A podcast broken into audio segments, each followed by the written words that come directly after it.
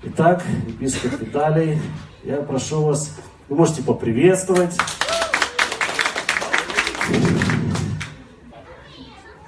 Слава Иисусу. Бог добрый. Хорошее время мы живем. Бог так благословил нас в этой дороге. Так все грозилось снегом. Мне говорят, в Одессе даже снег. И внезапно, да. И, слава Богу, был сухой асфальт. Это так радует, так радует, когда ты передвигаешься. А вчера мы едем домой, не, утром мы едем, и наша самая меньшая Оливия, ей два с половиной, она говорит, вот я просила у Бога снега, и Он нам дал. Мы говорим, Оливия, чуть-чуть снега у Бога проси, много не надо, папе ездить надо. Но на самом деле мы все равно не сможем всем угодить, потому что кому-то надо снег, кому-то без снега хорошо, кому-то мороз, кому-то без мороза лучше. И всего надо потрошки. На самом деле хотелось бы, чтобы ну, мы научились быть благодарны Богу за то, что есть. И я так радуюсь, что э, пастор Ян начал говорить с этого, что ну, на самом деле мы должны уразуметь вот ту глубину того послания, вообще Евангелия в целом, этой радостной вести, которую он оставил для нас, в том, что мы получили это не за что-то, что мы сделали. Мы уже получили. Вера всегда есть. И то, о чем бы хотелось сегодня, может быть, затронуть, э, ну, говорить, и завтра будем развивать эту тему чуть-чуть в благословении, преуспевании, как правильно понимать, почему многие вещи в жизни христиан не осуществляются так быстро, как бы хотелось, почему те обетования, которыми Он обещал нас благословить, мы не можем пользоваться сейчас, если на это серьезный ответ библейский, я говорю, есть. В Галатам прямо в 4 главе, там русским по белому написано, наследник пока в детстве ничем не отличается от раба, хотя господин всего. Поэтому призыв один, начинаем взрослеть. И тогда ты перейдешь от такого минимального обеспечения, чупа-чупс, бананы и конфетка, к нормальному обеспечению сына. И поэтому чем быстрее повзрослеешь, тем быстрее начнешь переходить из...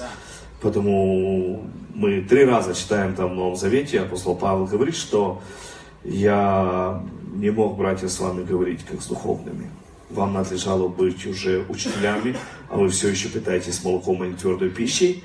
И вот этот момент, что многие христиане уже по 50 лет сидят в церкви, а все, что они могут сделать, они питаются только молоком. И знаете, вот э, третья глава Коринфянам, апостол Павел говорит, братья, вот я не могу вам дать сейчас даже твердую пищу. Вот все, что я там напишу дальше в этом письме, это будет молоко. Что? Послание к Коринфянам это молоко. Не было более духовной церкви в Новом Завете, как Коринфянская церковь. Не было столь одаренной церкви, как Коринфянская церковь. Нет было, не было в Новом Завете соко проявлений даров Духа, сверхъестественной Божьей силы, как это было, происходило в Коринфянской церкви. Ну, я не буду говорить, что не было таких грехов ни в одной церкви, как в Коринфянской, но это все вместе, оно идет всегда параллельно. Поэтому и апостол Павел пишет им, он говорит, братья, я не могу вам дать твердую пищу. Все, что я вам дам здесь, это будет молоко. Аллилуйя. То есть духовные дары, дары служения, вечеря Господня, которую он учит в Коринфянам там. Он говорит о жертве Иисуса Христа, он говорит о его смерти, о воскресении. Он говорит, что если бы, если мы с ним не умерли, мы с ним не воскреснем. И он все это называет молоком. Аллилуйя. Слава Иисусу. Но есть твердая пища. Твердая пища, Иисус говорит об этом в 4 главе Ивана Иоанна. И в новом переводе так и написано, Твердая пища есть творить волю пославшего меня Отца. В синодальном переводе написано, моя пища есть творить волю пославшего меня Отца. В английской Библии написано, мясо кушать – это творить волю пославшего Отца. Поэтому я бы хотел, чтобы мы действительно по-настоящему могли уразуметь для себя, что то, что э, переведет нас из детства во взрослую жизнь, это перейти от питания молоком к питанию твердой пищей. А твердая пища – это не принимать, а это делать. Вот и все. Очень коротко. Иисус говорит, моя пища, когда ученики говорят ему, учитель, мы еду тебе принесли, кушай. А он говорит, не хочу, я сыт. Почему? Он говорит, моя пища есть творить волю пославшего меня Отца. Поэтому разница между молоком и твердой пищей. Молоко – это вся Библия. Ты ее читаешь, ты возрастаешь во спасение, ты возрастаешь в вере, ты возрастаешь в делах, в практике, ты возрастаешь. Но когда ты начинаешь это применять и практиковать, это превращается в твердую пищу, в зрелую пищу. Это делает тебя зрелым, когда ты начинаешь это практиковать. И ты переходишь туда. Но об этом мы поговорим завтра. Хочу поговорить, ну, как бы одну тему, которую, ну, сейчас проповедуем на конференции и на служениях наших. Мы говорим о том, что нам нужно разобраться с некоторыми вещами, потому как э, многие христиане, они, они знают о важности веры, они знают о важности практики веры, они практикуют веру до какого-то момента, и потом, когда что-то не получается или не происходит так, как бы мне хотелось, чтобы это произошло, тогда мы начинаем включать вот старый дедовский проверенный метод, что я еще должен сделать для того, чтобы ответ пришел от Бога. Поэтому я говорю сегодня простые слова, почему вера не работает или не дает результата. И хочу, чтобы мы открыли и начали читать из э, третьей главы послания апостола Павла Галатам. И начнем с самого начала, потому как я верю, что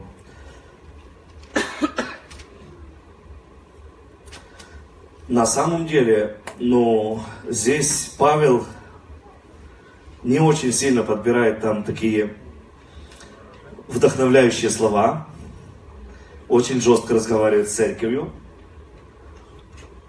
И если бы сегодня кто-то позволил из нас говорить такие слова церкви, кто-то мог бы обидеться. На самом деле, я вчера на конференции говорил о том, что обычно обижаются люди, которые гордые. То есть, чем больше у человека гордости, тем больше у него ранимости от обид.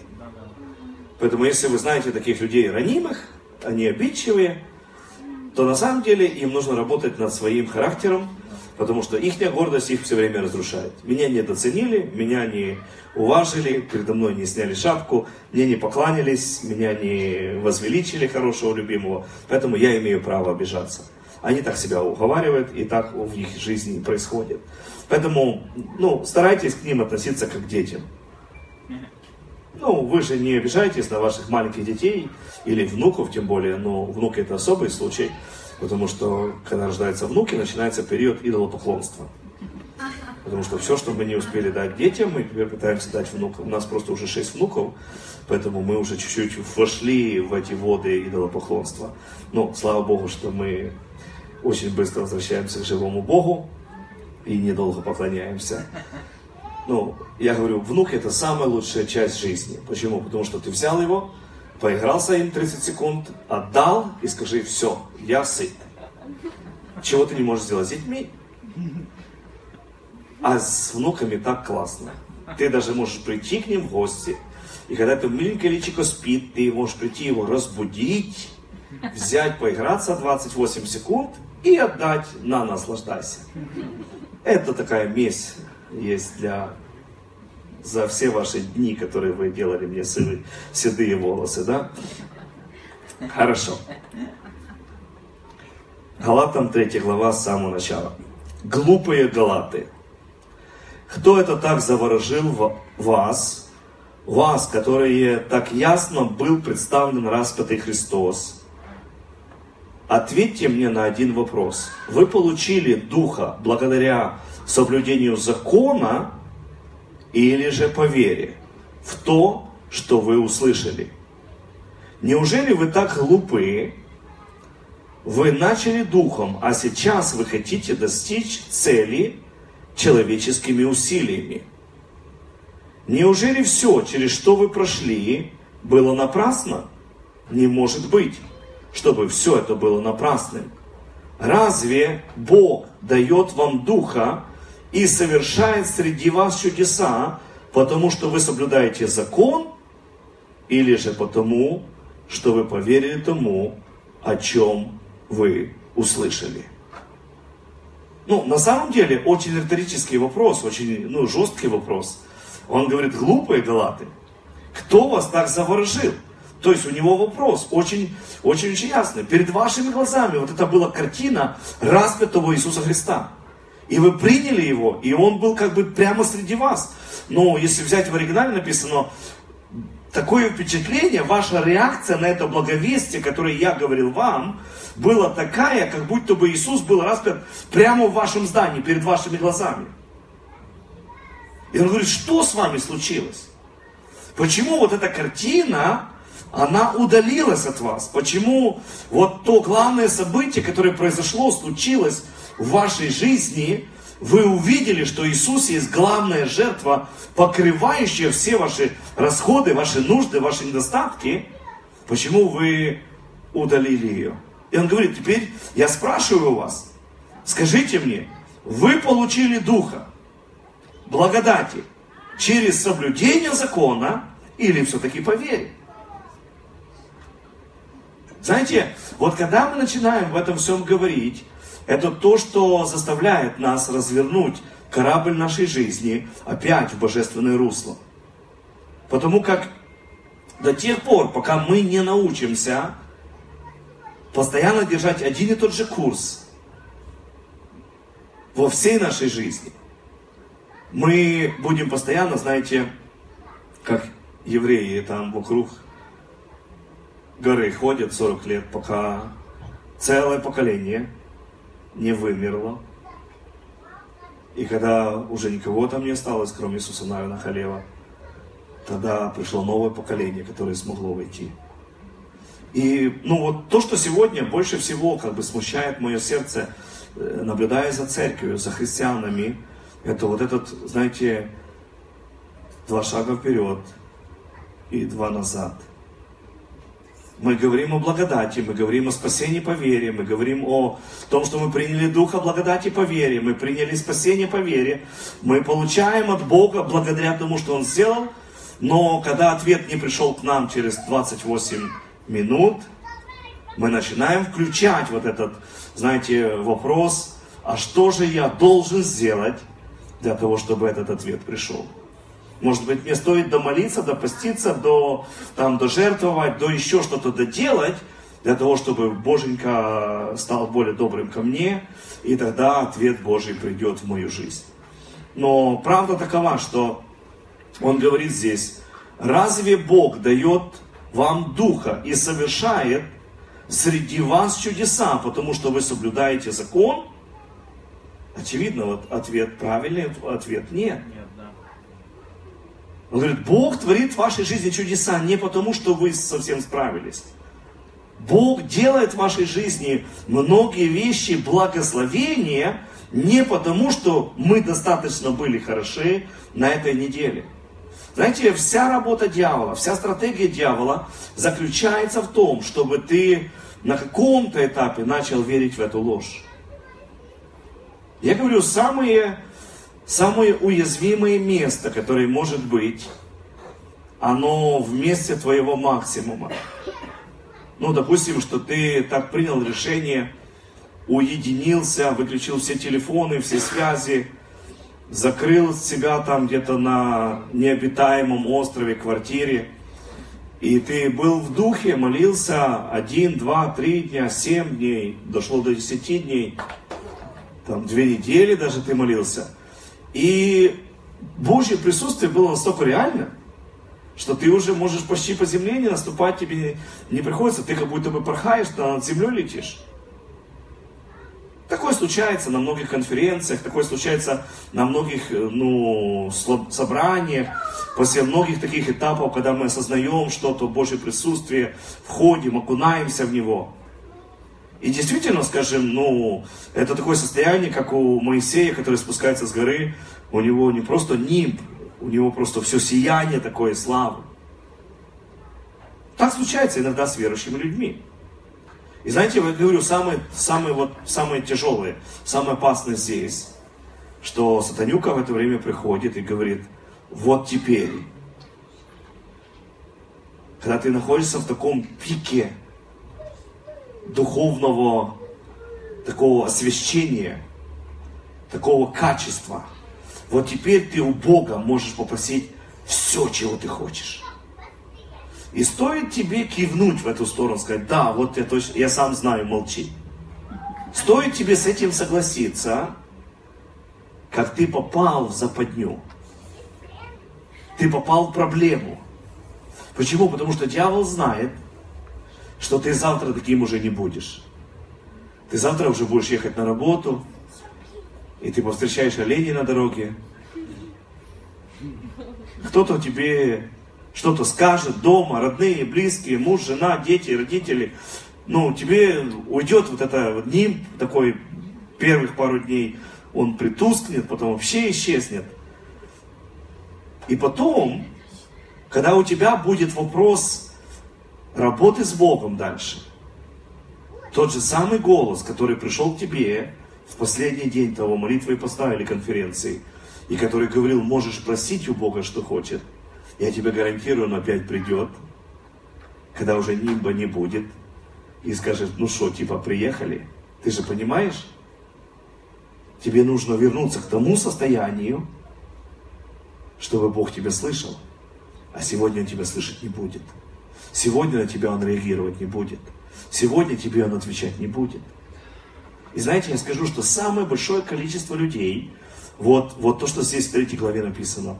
Они живут по этому сценарию. Они так хорошо стартуют, принимают верою, потом идут дальше. И потом, когда надо просто продолжить идти верою, они возвращаются к делам закона, чтобы что-то сделать, чтобы Бог стал к ним добрее.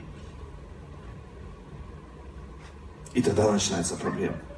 Я не буду говорить сегодня этот весь семинар, я думаю, что э, я радуюсь за то, что у вас э, этому учат постоянно, но хочу просто напомнить вам о том, что э, там, в пятой главе Римлянам апостол Павел более подробно разбирает, и он говорит, что давайте мы обратим на это особое внимание.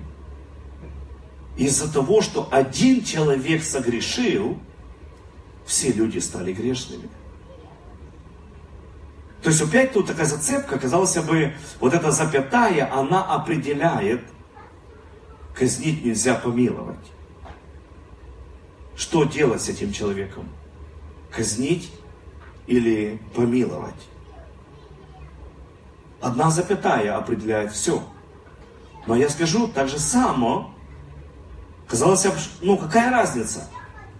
Но вот эта доктрина, она живет сегодня в христианской церкви. Почему ты стал грешным? Когда ты стал грешным? Когда сделал первый неправильный поступок? Когда сказал первую неправду в детском садике? Когда спрятал разбитую чашку? Сказал не знаю? С этого момента ты стал грешным? Или когда сделал более серьезный какой-то грех? Знаете, многие люди в церкви, они приняли учение дьявола, не библейское. Почему? Потому что это противоречит Библии. Они свято верят в то, что из-за того, что они согрешили, они грешны перед Богом. Вот если бы мне удалось не согрешить, Бог бы меня реальнее слушал и мне реальнее отвечал. Но в пятой главе Римлянам Павел говорит, что из-за того, что Адам согрешил, все люди стали грешными. Знаете почему? Это очень важно. Это принципиально важное учение. Мы стали грешными не потому, что мы сделали грех, а потому, что Адам согрешил. Потому что Адам согрешил, мы стали грешными. Из-за того, что мы стали грешными, мы можем делать грех. Но не грех делает нас грешниками, а грех Адама, который согрешил перед Богом. Так Павел говорит в Галатам, в, пятой, ой, в Римлянам в пятой главе. Это очень важно. Почему? Потому что когда мы начнем говорить про святость, про праведность, то он говорит, что точно так же, как через одного человека грех пришел и царствовал, и из-за его греха все стали грешными, точно так же, по такой же схеме, работает закон праведности, закон оправдания. Что из-за того, что Иисус совсем справился, мы стали праведными. Теперь вот, вот идея, которую дьявол очень сильно контролирует в церкви.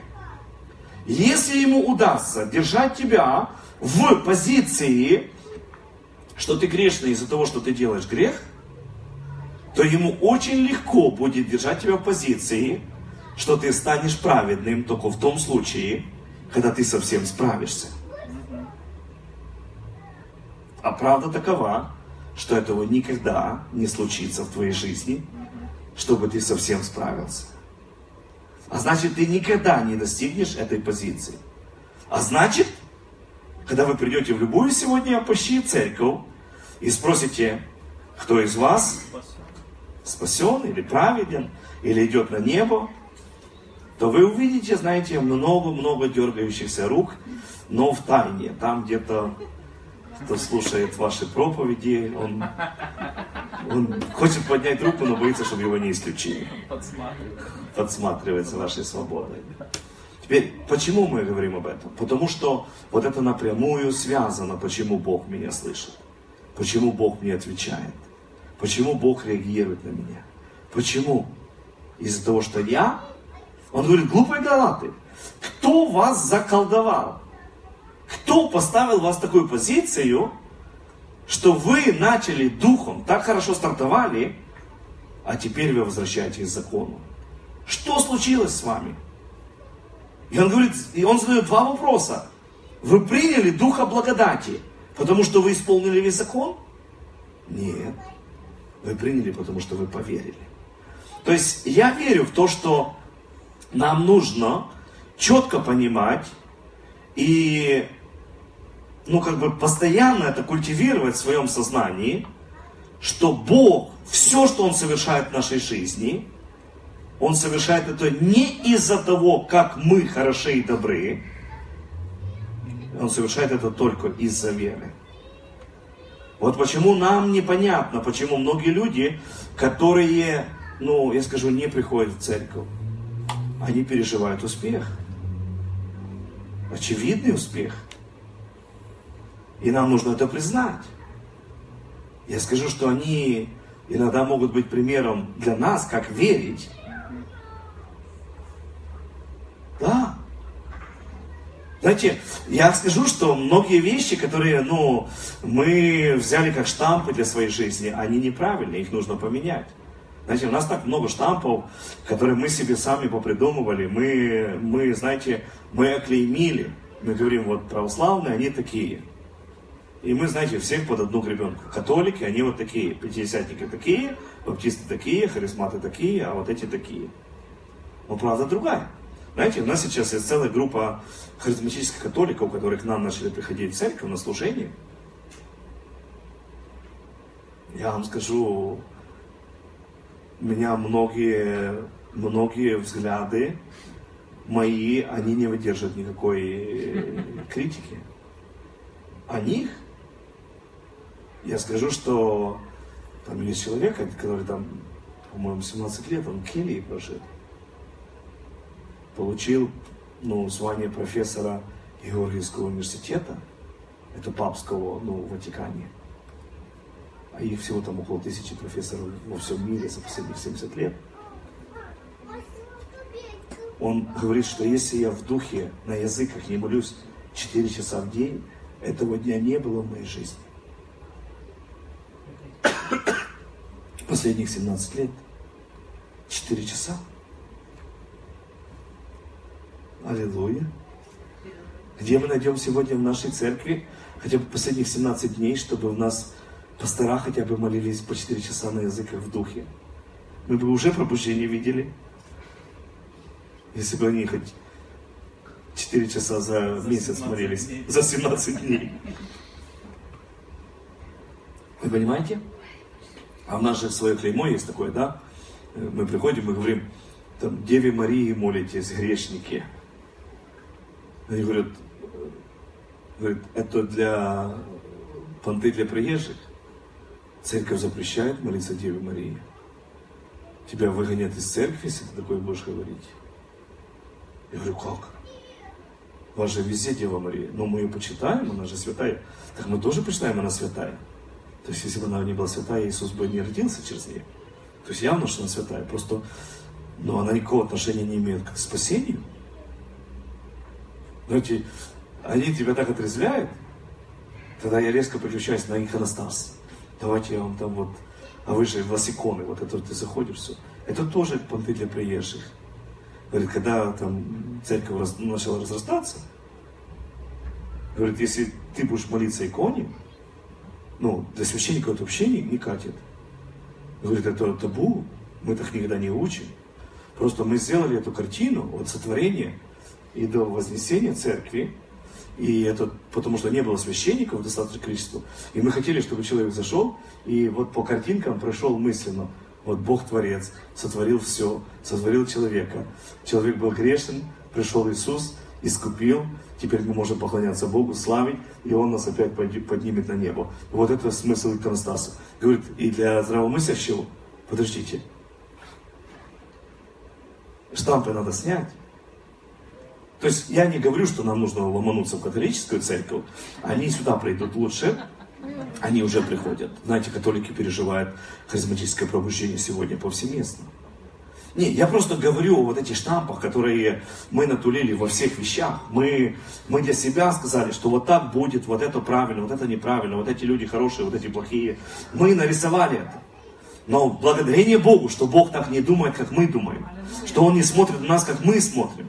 Поэтому Бог совершает в нашей жизни сверхъестественные вещи только одним способом, через веру. Теперь я скажу, ну почему я начал говорить за этих ну, бизнесменов многих? Потому что они больше пользуются интуитивно божественными истинами, чем мы, которые читаем Библию. И это правда. Просто нам так кажется, что я, ну, знаете, я читаю, я тут все вижу, но это неправда. Потому что если бы мы видели, оно бы работало в нашей жизни. Если бы мы практиковали, оно бы применялось в нашей жизни. Но мы не сделали, не сделали того, что нужно было сделать с нашей стороны, из-за этого оно не, не пришло в действие. Из-за этого мы пропускаем. И потом мы приходим к Богу, и мы говорим о том, что, о, Господь, ты не слышишь мои молитвы, ты мне не отвечаешь, ты, ты что-то еще от меня ожидаешь, и что я еще должен сделать? И мы идем на какие-то крайние меры, мы делаем какие-то шаги сверхъестественные, думая, что именно вот это сделает ту или другую ситуацию. Но правда есть в том, что мы должны вернуться к Слову Божьему и сделать Слово Божье, но как зерно, которое посажено в нашем сердце, которое вырастает – заполняя все внутри нас. Помните, там в Марка, начиная с 4 главы, 5 главе, когда Иисус говорит эту притчу про сеятеля, и Он говорит, сеятель слово сеет. Теперь есть слово, которое мы приняли о какой-то области нашей жизни. Например, мы приняли слово о спасении. И мы разрешили этому слову вырасти в нашей жизни. И сегодня многих из нас сложно сбить с пути в вопросе спасения. Аминь. То есть мы четко знаем, я спасен. Почему? Потому что так говорит Слово. Как я могу тебе открыть Римлянам первую главу, и я вам скажу, что спасение по вере не отдел, чтобы никто не хвалился. Это Божий дар, и спасение только по вере. Точка. За 500 лет реформации можно было это уже выучить. Аминь. Теперь, кто-то идет дальше. Кто-то принимает такое же слово о своем исцелении. Но точно так же, как мы приняли слово о спасении, и нам нужно было время, и нам нужно было над этим работать, чтобы это слово было растворено нашей верою, и чтобы оно было посеяно в сердце, и чтобы оно выросло и начало заполнять все наше естество. Точно так же нам нужно будет поработать со словом о нашем исцелении. Если это слово не вырастет, если это зерно не разрастется так, чтобы там внутри нас не осталось места для болезни, для боли, то послушайте, мы будем еще все еще страдать от, от каких-то воздействий болезней. Но если слово вырастет, и оно заполнит всю нашу внутренность об исцелении, то болезни не будет куда посадиться. Вы понимаете, в чем суть? А теперь мы говорим про счастливое супружество. Мы говорим о счастливой семейной жизни. Мы говорим о благословенных детях, наследии. Мы говорим о преуспевании, о финансах. Нам нужно четко разобраться и взять каждое зерно как ответ Бога на ту или другую ситуацию в нашей жизни и поместить это внутрь себя и взращивать это до тех пор, пока этого слова, отвечающего на эту нужду в моей жизни, не станет больше, чем всех других трудностей, которые претендуют на мое внимание, на мое время и на мою жизнь. Но вот здесь мы не хотим работать над собой. Мы не хотим углубляться в это. Мы попытались сделать, и так как мы живем в таком скоростном веке, где все очень быстро, мы привыкли к микроволновке, 30 секунд, все уже тепло. У нас нет времени, знаете, мы, ну, кто постарше, тот помнит, да, там бабушки печка была.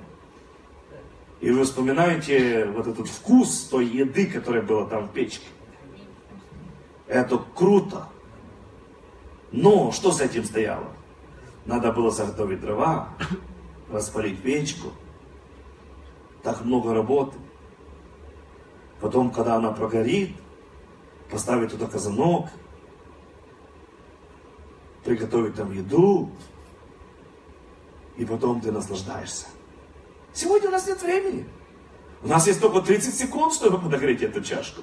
У нас есть 30 секунд, чтобы приготовить там с утра кашу. Что для этого? Микроволновка, дзинь, и все. О, это слишком долго. Твоя еда будет в ресторане готовиться 30 минут. Не, мы не можем столько ждать. Послушайте, есть некоторые вещи, которые возьмут время в твоей жизни. И я скажу сегодня, может быть, это не очень популярная часть будет проповеди, но я хочу, чтобы вы знали эту правду, что в определении веры Евреям 11.1 есть слово, которое нам не нравится. Вера есть осуществление ожидаемого. Вот это слово ожидаемое, то есть оно стоит в определении самого понимания веры.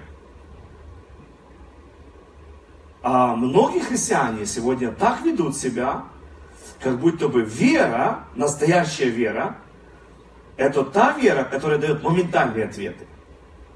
Это как раз неправда. Настоящая вера, она идет так далеко, куда уже никто не может прийти.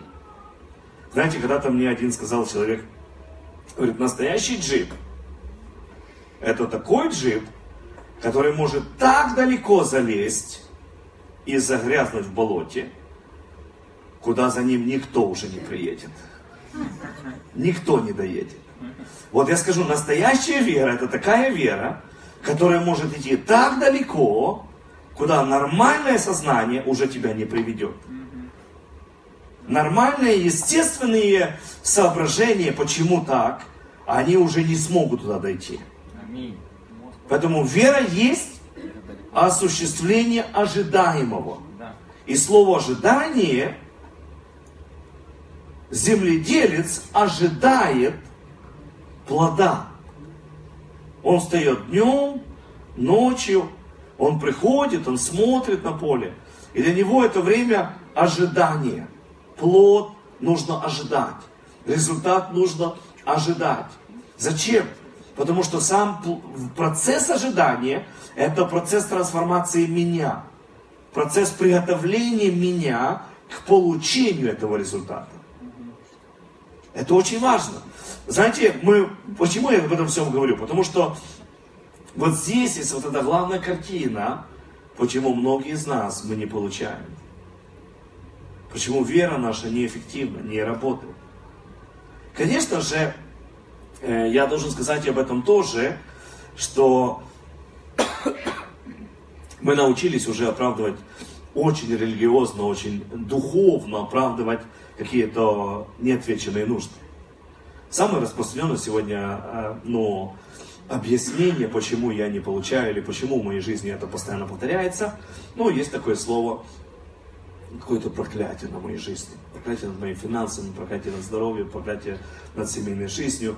Ну, на самом деле, это, я говорю, сегодня это стало так модно, так популярно, и так много служителей сегодня просто ну, разводят э, людей как, ну, как ворожки, как бабки. Они их мутят постоянно, знаете, приходите к нам, мы освободим вас от родовых проклятий, снимем с вас венец безбрачия, э, ну и так дальше. Ну, знаете, всю эту чушь, которую они несут, это все классно, но на самом деле надо читать Писание. Сегодня это модно, очень модно у нас. Э, я почему объясню? Потому что, я скажу, на самом деле, это найти козла отпущения. Ну, я не хочу ничего делать над своей жизнью, потому что русским по белому написано Римлянам 12.2, чтобы мы, если мы хотим преобразовать нашу жизнь, то преобразовать нашу жизнь мы можем только одним способом. Через обновление ума. Но обновление ума это процесс очень кропотливый. И надо взять слово, поверить в это слово, принять это слово, растворить это слово, сживать это слово, исповедовать это слово. Зачем мне так много? Я просто пойду в ларек, где освобождают, а сегодня их много строят. Стану в очередь, поставлю свою башку туда и помолись, чтобы с меня родовое проклятие ушло. Почему? Ну, потому что мой дед был нищим, мой папа был нищим, я нищий. Сколько раз у меня все делаю, все делаю, вот-вот должен быть успех, бац, нет успеха. И я уже сколько раз смотрю, каждый раз я натыкаюсь на одни и те же любимые грабли свои. И явно, что это родовое проклятие. Вот мой, моя мама заболела в 40 лет, и у нее была такая болезнь, и потом у нее было постоянное мучение, и она умерла. Моя бабушка точно в таком же возрасте. И вот мне приходит 40 лет, и мне тоже начинает сипаться глаз уже. И у нас родовое проклятие. Да не родовое у вас проклятие. Я говорю, что в 95 случаях вот этих людей, которые стоят в очереди за вот этим шаровым освобождением, им не освобождение надо, им дрена надо дать. Понимаете? Есть какой-то маленький процесс, на который действительно это есть там духовное воздействие. Но 95% людей, которые там стоят на это шаровое освобождение, им надо не родовое проклятие. Просто так думал твой дед, так думал дед твоего деда, так думал твой отец. Такие ценности были в ваших предыдущих семьях. Вы жили, впитывая это с молоком матери, вот эти ценности. Вы говорили о деньгах неправильно, вы исповедовали неправильно, вы не хотели развиваться в этом направлении. Поэтому вы так все считаете, все, весь род вас так считает, что, что вы не можете быть успешными. Вы не можете быть процветающими. Вы живете своими устами, постоянно привлекая проклятие нищеты в свой дом, а потом вы начинаете списывать это на проклятия родовые. Не родовые, это просто стиль жизни, который вы выбрали, ценность, мерила, который вы выбрали. Вы, вы себя запрограммировали к такому результату. Говоря о болезни, вы ожидали, вы пророчествовали, что в 40 лет глаз начнет сипаться. Вы ждали этого с нетерпением, когда придет 40 лет, чтобы глаз засыпался. И я вам обещаю, что он засыпается. Но вам не это нужно. Вам не нужно, чтобы с вас снимали там какой-то венец безбрачия, какое-то родовое проклятие. Вам нужно обновить мышление в соответствии с тем, что говорит Бог. Я затрагиваю эту тему, потому что она очень больная сегодня в христианстве. То есть зачем мне идти такую длинную дорогу? Принимать, верить, исповедовать, стоять твердо, держаться этого исповедания, ибо верен обещавший и так дальше. Зачем мне? Я найду такого супер перепомазанного, звездного какого-то пастора, поставлю свою голову, скажу, помолись, освободи меня. И я скажу, что на три дня даже помогает. На три дня помогает, и ты эмоционально чувствуешь подъем. А потом вдруг ты опять начинаешь думать, какой-то не до конца он помазанный, по, по кого еще поискать? О, там еще один новый ларек открылся. Вау, там такая толпа, я туда помчусь. И, ну, есть много христиан, сегодня мы называем так развитый христианский туризм. Я как перекати поле, у меня нет корней. Поэтому я катаюсь, куда мне удобно. Ради своего счастья. У меня нет корней, я нигде не посаженный в, духе, у меня нет э, места, где я беру ответственность. Поэтому мне хорошо везде. Я Вселенской Церкви Иисуса принадлежу. Аллилуйя. Слава Богу, что у вас таких нет э, звездуватых христиан. Потом, есть, да? Аллилуйя. Не показывайте пальцем. Аллилуйя. Ну, на самом деле, послушайте, что я хочу сказать каждому из вас. Нам нужно сегодня четко понимать. До тех пор, пока в моем сознании есть хотя бы одна причина, один аргумент, почему мне Бог не дает этот ответ, я его не приму, этот ответ. А у кого-то не один, не один пункт, а у кого-то два, три, десять, двадцать, сто. То есть, если покопаться хорошо, можно найти очень много. И теперь ты пытаешься разобраться с этими вещами, а это и есть дела закона. Знаете, кто-то сказал, что одно слово, которое определяет закон, оно звучит «делай». Одно слово, которое определяет учение праведности, принимай. Так делай или принимай. Но я принимаю, но надо же что делать? Чаще всего такой ответ я слышу. Я то принимаю, но я что-то буду делать. Почему? Потому что мы, нам легче верить, что если я буду копать траншею отсюда и до обеда, то мне легче будет получить от Бога просимое, чем просто принять верою. Знаете, наша натура такая, что если мы чуть-чуть что-то доплатили, то тогда нам как-то, ну, больше смелости есть верить и ожидать, что это нам принадлежит. Но это говорит о гордости. Почему? Потому что если я принимаю его завершенную работу, если я принимаю все то, что он уже совершил в моей жизни, то это лишает меня, это лишает мою религию любого повода гордиться, задирать нос, превозноситься над кем-то по одной простой причине. Потому что то, чем бы я мог похвалиться, уничтожено. Как уничтожено? Законом веры. А, а как же? А что, не считаете, что я столько много времени молился, входил в церковь, вел такую непорочную жизнь, я вот такой, имею чистокровную христианскую породистую родословную, со всеми купировками, прививками, со всеми там, ну, истекающими отсюда последствиями. Разве это не в счет? В счет. Но это не дает тебе ни одного преимущества, ни перед кем. Ты за это можешь получить награду на небе.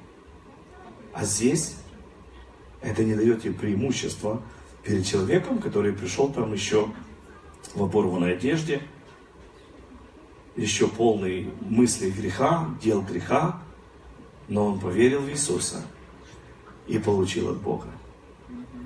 Знаете, я говорю очень часто на наших конференциях о том, что ну, такая тенденция есть, такое наблюдение у меня есть, что если на улице вы повстречаете человека, который обременен какой-то болезнью, и он никогда не был в какой бы то ни было церкви, то из 100 людей, за которых вы помолитесь с возложением рук на улице, неверующих вот такого формата, ну, 80 будут исцелены. Вы понимаете? 80 будут исцелены по вере. Вот мы ходим в больницы, разные больницы, мы посещаем палаты, мы молимся за людей. И вот если это не оцерковленные люди, почти всегда исцеляются. Самые невероятные исцеления. Могу рассказывать об этом до бесконечности. Просто по одной простой причине. Скажу другую статистику. Если в церкви мы объявляем служение исцеления, мы молимся и постимся целую неделю за это служение. И если на каждые 100 больных 10 исцелятся в церкви, то мы называем эту церковь супер перепомазанной в служении исцеления. А почему такая разница? Почему, когда мы пришли к Богу в самом начале, ответы получить от Бога было легко просто, вот так. Кто помнит?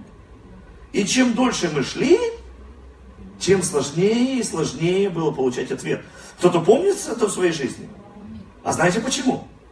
Потому что нет такого института на земле, как церковь, которая бы так прививала чувство вины человеку, как это делает успешно церковь, религия. По сути, никто не прививает человеку такое чувство вины, как религия. И люди, казалось бы, которые находятся годами в церкви, которые должны жить в свободе, которые должны наслаждаться славой всемогущего Бога, они ходят под давлением того, что они не дочитали, не домолились, не допостились, не дожертвовали, не дослужили, и у них нет дерзновения, смелости, нет веры приходить к престолу благодати и получать. И Павел говорит, глупые галаты, скажите мне, кто вас заколдовал? Какая религия вам на, накрыла эту сетку на вашу голову? Почему вы не можете ответить честно? Ведь свобода приходит через веру, исцеление через веру, благословение через веру. Вы знаете, что материальное благословение через веру, мы завтра об этом будем говорить. Да. А я думал, попахать надо. Аллилуйя. 2 Коринфянам 8.9. Вы знаете милость Божью? Апостол Павел говорит, вы знаете милость Божью? Что Он, будучи богат, обнищал ради нас, чтобы из-за Его бедности мы стали богатыми. Сандальный перевод чуть по-другому звучит. Я читаю из нового перевода, то, что я читаю. Чтобы из-за его бедности вы стали богатыми. А я думал, что я богатым стою из-за того, что у меня образование хорошее, что я удачную работу получил, что я, ну, там, сделку хорошую сделал. Нет, я стал вначале из-за Иисуса таким, и тогда ко мне пришла эта сделка. И тогда мой посев не сожрала саранча. И тогда мой бизнес, он принял успех. Это не потому, что я удачный, а это потому, что Иисус это сделал. Понимаете? Точно так же, как я исцелен. Я исцелен в его ранах. Поэтому я благословен из-за того, что он из-за меня обнищал. Когда мы начинаем это понимать, когда мы начинаем это утверждать в нашей жизни, когда мы уходим от дел закона, когда мы уходим от того момента, который сковывает нас и делает нас ну, людьми, которые недополучают ответы. Святые Божьи люди. Я хочу сегодня сказать каждому из вас, что твой язык управляет твоей жизнью. Помните, там Яков говорит в третьей главе, что э, язык наш, он подобен рулю, он подобен уздечкам, и он подобен огню, искре. То есть три вещи, на что похож язык наш. Поэтому то, что ты говоришь, оно направляет твою жизнь, оно мотивирует твою жизнь, и оно разворачивает твою жизнь. Иоанна 1 глава, Евангелие Иоанна 1 глава, с 1 по 4 стихи. В начале было Слово. В начале твоей жизни, твоего успеха и твоего поражения будет Слово. В начале твоего здоровья или твоей болезни будет Слово. В начале твоей радости или печали будет Слово. Аминь, так написано. Без Слова ничего не начало быть из всего, что начало быть на этой земле. Аллилуйя. Но, ну, пастор, ну что там, я просто сказал, разве эти слова в счет? Да! Потому что Иаков говорит, что твое слово – это руль, который управляет твоей жизнью. Это уздечка, которая разворачивает твою жизнь. И он говорит, это небольшой руль, но корабль большой разворачивается. Язык небольшой наш орган, член в теле, но весь круг жизни он разворачивает. Но я столько раз говорю хорошее, и ничего хорошего не происходит. А вот не успею плохое сказать, все сразу происходит. Так ты веришь в плохое больше, чем в хорошее. Поэтому ты будешь больше того говорить и делать. Если бы мы сделали такую синограмму за целый день, такой фильтр могли поставить на наши уста и еще туда привязать мысли, чтобы вот так скажем, и можно было бы потом рассеять, ну, распределить на компьютере, например, позитивные, негативные слова, позитивные, негативные мысли, чего бы было больше у нас. Нам всем кажется, что хорошего больше было бы. Но если бы мы так мыслили и так говорили, его бы было действительно больше в жизни. А из того, как мы сеем, так мы пожинаем. Послушайте, э, ну, я говорю о том, что Гавриил явился Марии, и он говорит, радуйся, благодатная, ты родишь сына, наречешь ему имя, он спасет людей своих. И Мария говорит, я, это, как это может быть, я не знаю мужа. И он говорит, Дух Святой сойдет на тебя, сила Всевышнего объемлет тебя, ты зачнешь и родишь сына, и наречешь ему имя Иисус. И Мария говорит, ну хорошо, пусть будет мне по слову твоему. Шесть месяцев раньше. Тот же самый вестник, тот же самый архангел приходит к священнику уже. Захария зовут. И он говорит, Захария, твои молитвы услышаны. Бог дал тебе ответ. Я пришел тебе сказать ответ. А Захария говорит, это не может быть. Я стар, жена старая. Это нереально.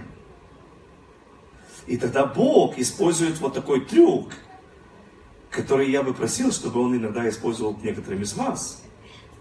Но только не в церкви. Когда вы покинете, будете там вот это свой язык распускать, и Гавриил придет и скажет, будешь нем до времени. Почему? Потому что ты священник, и ты должен был сказать, да, Господь. Сам Господь послал архангела и говорит, Захария, твои молитвы услышаны. Ты нашел благоволение. У тебя будет сын. А он говорит, невозможно, нереально, это не, не будет. И Бог говорит, заткни рот будешь молчать. Почему? Потому что слова твои очень важны. Вы понимаете, что, что сегодня нужно для церкви очень важно? Бог говорит, я силен благословлять. Я исцеляю, я поднимаю эту нацию, я поднимаю эту страну. Аминь. Знаете, кто больше всего сопротивляется этим словам? Верующие. Вот кто-то видел в Фейсбуке, мы выставили в начале там, февраля месяца пророчество, которое Бог дал на 2018 год. Знаете, кто пишет самые большие гадости? Пасторы. Это нереально, это невозможно. Бог не может так нас благословлять. Все должно быть плохо. Почему? Потому что мне так хочется. Послушайте, Бог говорит, Захарии, твои молитвы услышаны. У тебя будет сын. Назовешь его Иоанн. Он говорит, это невозможно. Я старый. Как, уже, как это говорят в селе, там баба стара уже. Я старый уже, уже про ракетиты может быть мова. И знаете, что Бог? Бог говорит, я не хочу, чтобы ты что-то поломал, потому что это влияет на мой план. Уже слишком поздно. Ты хорошо молился, и я поверю, что тебе можно дать. Поэтому, чтобы ты ничего здесь не поломал, помолчишь вот это все время. И написано, и вышел, и искал дощечку, чтобы писать. И я скажу, это лучший метод, как не ломать то, что Бог хочет сделать в твоей жизни.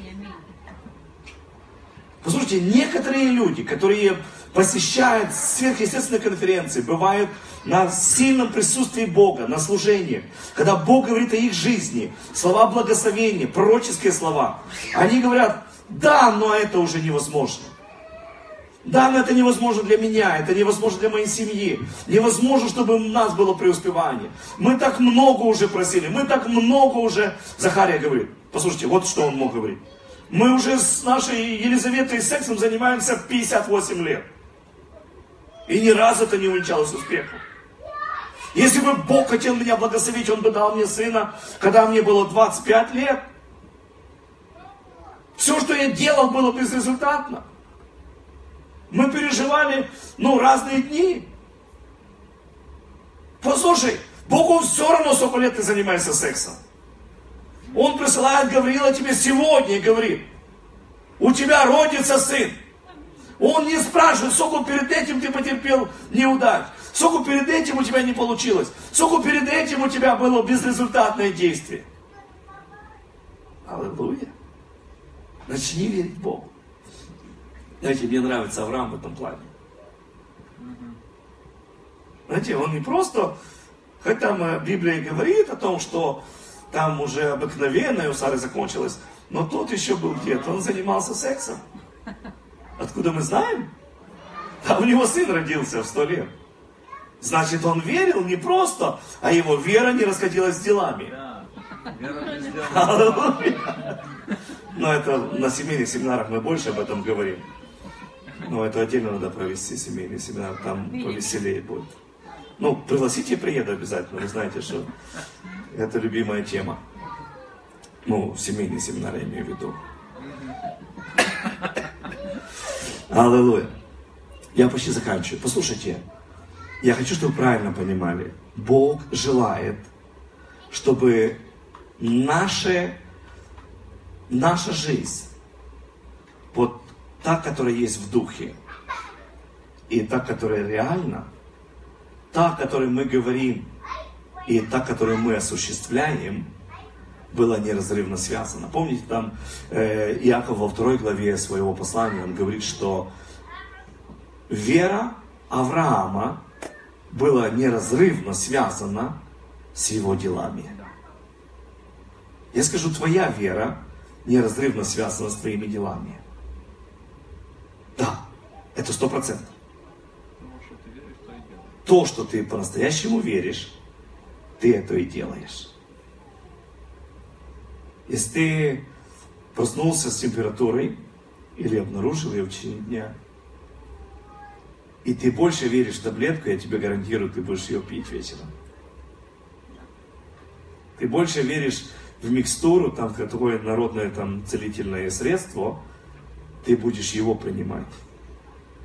Я просто говорю об этом. То, во что ты веришь, твоя вера неразрывно связана с твоими делами. Ты веришь в черный день, что он придет, ты будешь начекарить деньги туда. Да, я говорю. На черный день. Теперь как, ты скажи мне, как этот черный день может не прийти в твою жизнь, если ты в него веришь? Он придет обязательно. Ты же на него пророчествовал, ты на него откладывал. Ты говорил каждый раз, черный день придет. И он придет. Знаете, это старая история, правдивая история. Там молодые люди поженились, и в тот же первый день после свадьбы он вдруг понял, что вляпался. Его жена, у нее фобия. Она начала бегать, проверять замки, запоры, каждое окно, форточка. Он говорит, подожди, расслабься, мы живем, никогда в жизни такого не было. Ну, я думаю, может быть, первый раз, там, новое место. Но это длилось каждый день, каждый день, каждый день, каждый день, каждый день.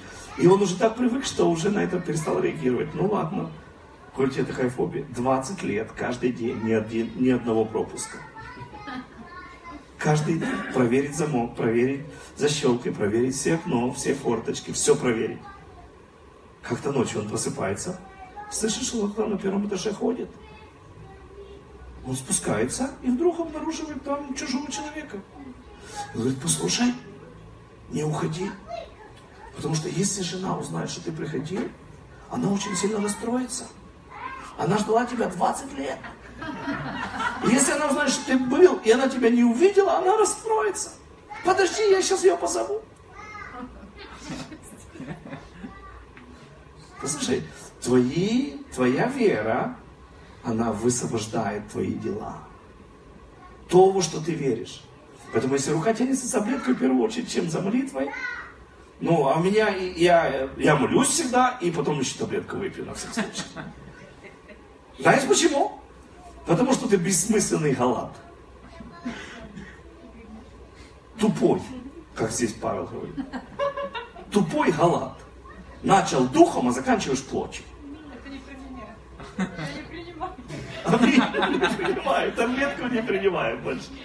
Послушайте, почему мы об этом говорим? Да, потому что на самых простых, элементарных вещах мы ловим себя вот здесь. Наша вера неразрывно связана с нашими делами. То, что мы по-настоящему верим, то мы делаем. Если мы верим, что эти продукты плохие, мы их не будем кушать. Если мы в это не верим, мы кормимся всем подряд. Если мы верим, что зарядка упражнения полезны, мы будем ходить на тренировку, будем заниматься собой. Если мы не верим, мы это, знаешь, сколько бы тебе абонентов не подарили, ты будешь счастливым обладателем абонента, который никогда не работает. Почему? Потому что я ей не пользуюсь. То есть, знаете, многие христиане, они купили Библию, но они ей тоже не пользуются. Они слышат Слово, но они им не пользуются. Почему? Потому что они не растворили это верой. Они не по-настоящему захотели, чтобы это работало. Пастор, ну это неправда. Я взял, я пробовал, оно не работает. Пробовал, не работает. Работает, если моя вера неразрывно связана с делами. То, что я верю, я буду так делать. Знаете, я скажу, что множество раз э, я это проповедую и говорю, что вам не придется сдавать экзамен сто раз, если вы один раз выучите его. Сдают экзамен только те, кто провалил его раньше. А ты говоришь, всю жизнь сдаю, значит, ты ее еще ни разу не сдал. Просто один раз возьми и выучи. Один раз возьми и прими для себя решение. Все, я буду стоять в вере, и что бы ни случилось, я таблетку пить не буду. Аллилуйя. А у меня, ты просто не понимаешь, у меня такая гипертония, а у меня это, а у меня сахар, а у меня... Послушай, я был на, в 95-м году был на молитвенной горе у Йонгичо. Знаете, людям, которые приезжают туда в четвертой стадии онко, они говорят, ты хочешь исцелиться? Да, хочу исцелиться. Ты веришь, что Бог может тебя исцелить? Да. Простая рекомендация. Вот есть источник, здесь вода течет. И 20 дней пост и молитва. И ты каждое утро, днем и вечером на служении. И ты отсюда уедешь здоровым. А мне нельзя, мне надо таблетки, мне... Ну тогда вопрос, в чем ты сюда приперся? Понимаете? Они говорят, 95% людей которые приехали до четвертой стадии онко, после 20 дней молитвы и поста, с одной водой, без одной таблетки, уезжали оттуда своими ногами здоровы. Аллилуйя! Послушай, мы так боимся умереть. Вот если не выпью, умру. Это ложь дьявола. В смерти нет ничего плохого. Аминь. Помните, да, про Билли Грейма он там говорит, когда вы услышите новость, что Билли Грейм умер, не верьте им, потому что в это время я буду живее всех живых. Просто дьявол тебя напугал, и у тебя есть страхи, которые никогда не исполнятся. Один раз просто сдай экзамен, скажи, нет, я не умру. Если так случится, что я умру, то я встречусь с Иисусом через 20 секунд. И буду водворюсь в его домы, и буду там жить, и слава Иисусу Христу будет всегда. Ого! Ты же на небо хочешь. А так боишься за свою шкуру. Один раз на экзамен. Второй раз ответ будет намного быстрее. Третий еще быстрее. Почему? Потому что вера такая есть. На самом деле я не отговариваю кого-то из вас перестать э, принимать таблетки, если вы их принимаете. Продолжайте их принимать до тех пор, пока слово внутри вас не будет больше, чем болезни. Да. Когда слово станет больше, чем болезни, вы сами поймете, что вам таблетки не нужны. Аминь. Сделано. Знаете, я пережил инсульт в своей жизни. Я тут, с этой стороны. У меня была, знаете, стадия онка, когда мне сказали, что тебе уже даже нет смысла химию делать. Я здесь, с этой стороны. Уже прошло 11 лет. Аллилуйя. Знаете, Бог реальный. Поэтому, когда я говорю об этом, я не говорю, потому что начитался в книжках, потому что я прочитал это здесь. Вера Авраама была неразрывно связана с его делами. Твоя вера связана с твоими делами. Если ты сразу бежишь к врачу, молодец. Ты просто показываешь, во что ты веришь. Что не надо? Надо растить веру. Но не растить, а укреплять. Потому что ну, есть еще одна неправильная теория, это там сделать веру большой. Когда ученики попросили Иисуса, умножь в нас веру, то Иисус вообще проигнорировал этот вопрос. Они говорят, умножь нас веру. А Иисус говорит, если вы будете иметь веру, 11 марка, там запятая стоит и курсивом написано, как горчичное зерно. А вы знаете, что если курсивом что-то там написано в синдальном переводе, то это добавлено, чтобы понимать. Он говорит, если вы будете ее просто иметь, то если вы скажете этой горе или скажете дереву, то они послушают вас. То есть наличие веры, а не ее размер. Потому что когда мы имеем веру, то она должна быть дееспособна. Потому что 3 стих 12 главы Римлянам Павел говорит, что мы получили меру веры, которую каждый из нас получил эту меру веры.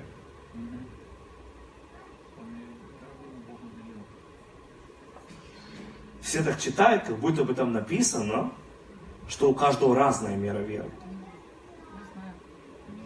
Там нет этой ложи. Это дьявол принес это учение. Там нет в этом стихе, даже в синдальном переводе, там нет о том, что там разная мера веры. Каждому Бог уделил. Каждому. Там не сказано разную, одному больше, другому меньше. Почему? Потому что мы были спасены по вере. И если бы был разный размер веры, то тогда одни бы спаслись, а другие еще не то спаслись. А мы все были спасены по вере, и это был Божий дар. Да. Поэтому вера это Божий дар. Аминь. Но, скажем, это, я говорю такое сравнение, я уже заканчиваю.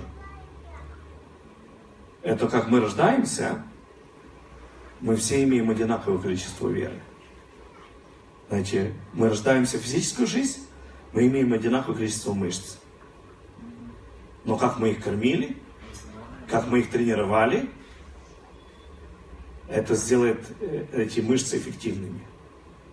То есть у вас такое же самое количество мышц, как у чемпиона, который там на той неделе выиграл там в Корее золото олимпийское. Такое же самое количество.